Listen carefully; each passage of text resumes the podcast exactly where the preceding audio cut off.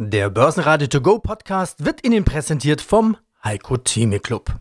Werden Sie Mitglied im Heiko Theme Club. heiko-theme.de Börsenradio Network AG Marktbericht Der Börsenpodcast Im Börsenradiostudio heute Sebastian Leben. Er meldet sich vom Fondkongress in Mannheim und ich bin Andi Groß.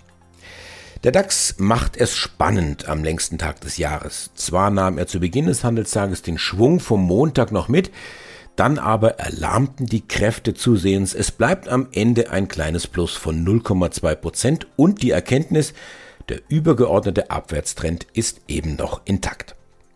Die Börsen in New York starten nach dem Feiertag ebenfalls freundlich in ihre verkürzte Handelswoche. Börsenoptimist Heiko Thieme hat gleich zwei positive Thesen für Anleger. Zum ersten, im Jahr 2050 steht der DAX bei 50.000 Punkten mindestens und am Ende dieses Jahres steht der DAX deutlich höher als jetzt. Und die Zeit bis dahin können Sie sich, wenn es nach André Wolfsbein geht, vom Freedom Finance, damit vertreiben, indem Sie auf Dividendenaristokraten setzen. Eine Dividendenrendite von 15 Prozent, das klingt doch nicht schlecht. Außerdem hören Sie Fondsinitiator Thomas Timmermann. Ihn haben wir getroffen auf dem Fondskongress in Mannheim. Und die weiteren Eckdaten des Dienstags Brennöl 110,80 Dollar das Fass plus 0,5 Prozent. Gold kostet 1836 Dollar die Feinunze unverändert und der Bitcoin leicht im Plus 21.470 Dollar. Die Tesla-Aktie macht einen Satz um 10 Prozent. Der Hintergrund eher trist. Dreieinhalb Prozent der Stellen will Musk streichen. Das Geld kann er im Prinzip auch gut gebrauchen, denn irgendwie muss er ja die Twitter-Übernahme bezahlen. Geboten hat er wie ein großer Junge 54,20 Dollar und die muss er auch zahlen wie ein großer Junge. Auch wenn die Twitter-Aktie bei müden 38 Dollar steht. Heiko Thieme, globaler Anlagestratege. Also auch wenn du immer sagst, du bist der Optimist oder der, der, der realistische Optimist, klingst hin und wieder, ja, äh, sorry, wenn ich jetzt sage, wie ein widerlicher Pessimist, äh, hast du trotzdem äh, heute wieder mehr Kaufempfehlungen als Verkaufsempfehlungen? Ohne sie ja, ich habe uns seit jüngster Zeit. Ich darf noch mal erwähnen, ich habe dir gesagt, dass der Juni negativ wird. Und zwar, weil wir die letzten sechs Juni-Monate positiv hatten und es hat noch nie seit 1950 gegeben, dass wir sieben Monate hintereinander im Termin auflassen vorjahresbezogen, nicht wahr? Und der Juni hat äh, ja deutliche Fehler lassen müssen, sodass das, was jetzt noch übrig bleibt im Juni, nicht mehr aufzuholen ist. Die Frage ist jetzt die, waren das schon die Tiefstände knapp unter, 29, unter 30.000 äh, beim Dow Jones, hier war bei 29.750 während des Handels, ich war vergangene Woche, also das sind nochmal gut zwei Prozent, das ist kaum der Rede wert.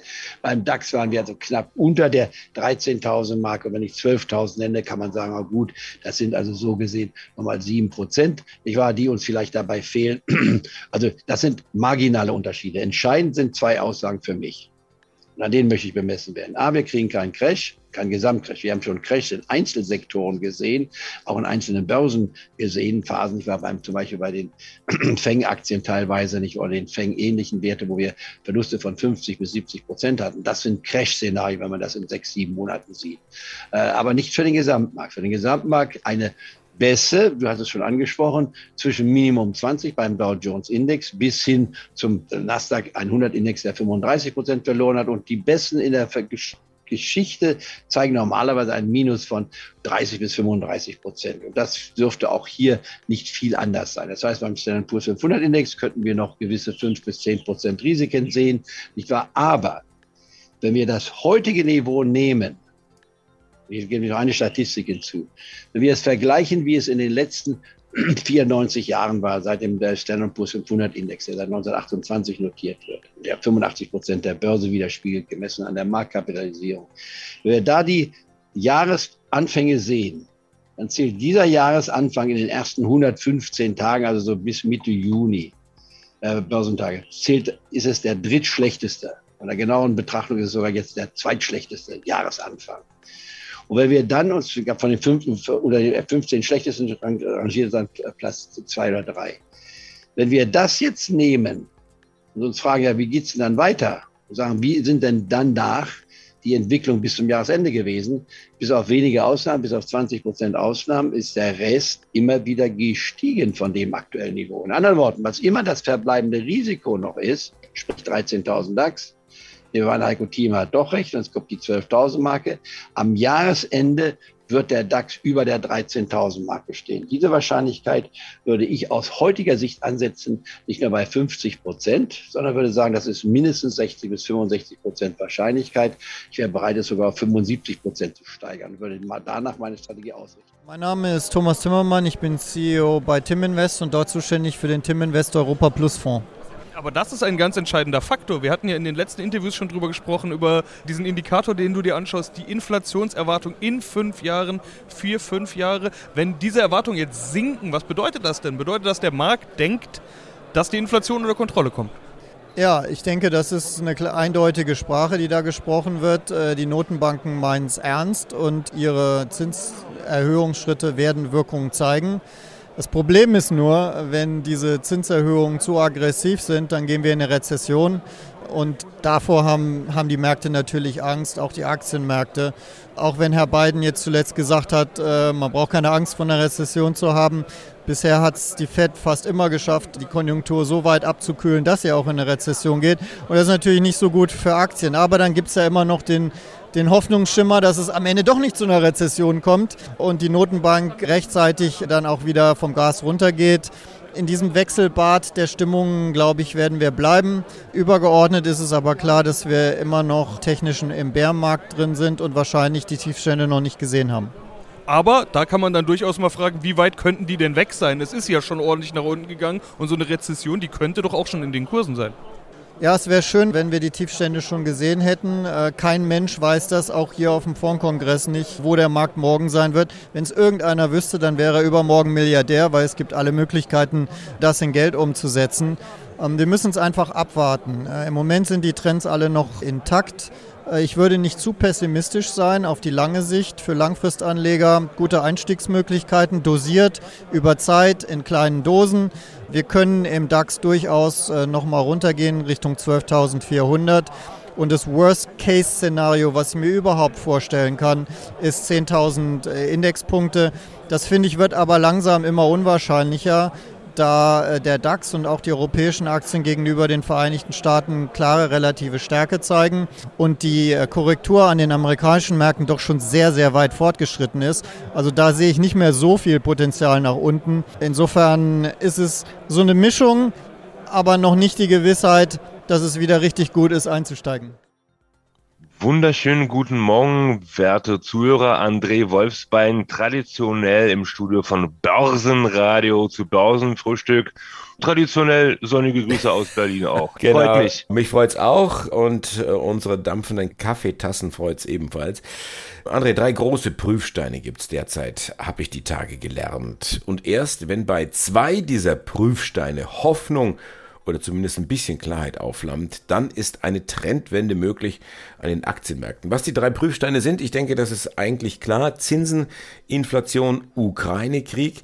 Das wollen wir kurz streifen und dann einschwenken auf interessante Anlagestrategien. Und während ich mir jetzt gleich einen Kaffee einschenke, was ist denn in deinem Kopf vorgegangen, als du gehört hast, Mensch, der Paul dreht auf, der Fettchef, 75 Basispunkte. Hast du gedacht, der dreht nicht nur auf, der dreht durch? Ganz im Gegenteil, also das war wirklich zu erwarten. Es hätte mich gewundert, wann ähm, es wirklich nur 50 Basispunkte geworden wären. Das war auch soweit in den Märkten eingepreist und lag wirklich ähm, an der Hand. Die Inflation in den Staaten ist jenseits von Gut und Böse. Auch in, wir in Europa haben hier eine Inflation, also zumindest in der Eurozone, ja. in Höhe von 8,1 Prozent. Das ist die höchste Inflation seit Aufzeichnung seit ever. Ja gut, ja. das ist ja, ist ja klar, dass da was äh, getan werden muss, aber wo geht denn jetzt da die Reise hin? Lass uns noch mal ganz kurz hier bei den, bei den Zinsen bleiben. Ich habe einen Kommentar gehört, wenn die Amis am Ende des Tages, am Ende dieser Zinswende unter 4% bleiben, dann ist irgendwo alles fein, das kann der Markt ab, das kann meinetwegen auch die Wirtschaft irgendwo ab. Momentan gehen die Schätzungen aus von 3,7%. Ist deiner Meinung nach alles fein? Ähm, fein ist gar nichts. Also wir bewegen uns wirklich in Richtung äh, einer Rezession. Also da spielen ja mehrere Faktoren eine Rolle. Wie du schon gesagt hast, sei es auch der Ukraine-Konflikt, sei es die Unsicherheit auf den Märkten. Wir haben auch arbeitsstellentechnisch auch ein paar Defizite, sowohl in, in den Staaten drüben als auch in Europa. Wir in Europa sind auch noch, noch schlechter hingestellt im Vergleich zu den Amerikanern, weil wir haben hier wirklich eine Pattsituation. Wir haben eine Inflation, können aber im Grunde dessen, dass Europa ähm, so unhomogen ist, wir haben hier mehrere Akteure, die wirklich nicht gleich sind. Äh, also wir können jetzt Deutschland nicht unbedingt mit, mit Portugal oder, oder, oder Griechenland vergleichen. Und hier haben wir wirklich eine Pattsituation, weil eigentlich müsste ja die EZB die Zinsen anheben. Aber ähm, es wird wiederum die Schulden von den hochverschuldeten Ländern, wie beispielsweise auch Griechenland, wie gesagt, noch weiter in die, also ich, ich weiß nicht, ob Schuldenfall der richtige Ausdruck für wäre, aber das wird die Sache dort, ähm, dort verschlimmern. Also auch Frankreich ist mittlerweile auch in Banken geraten. Von daher, ich bin mal gespannt, wie unsere Politik es löst. Also für 2022 sehe ich für die europäische Wirtschaft ja schwarz, um das mal so zu sagen. Wobei ich immer optimistisch bin und aufs Beste hoffe. Aber wir werden in der Eurozone noch einiges ja, zu bewältigen haben jetzt. Börsenradio Network AG Marktbericht. Der Börsenpodcast. Der Börsenradio To Go Podcast wurde Ihnen präsentiert vom Heiko Theme Club. Werden Sie Mitglied im Heiko Theme Club. heiko-theme.de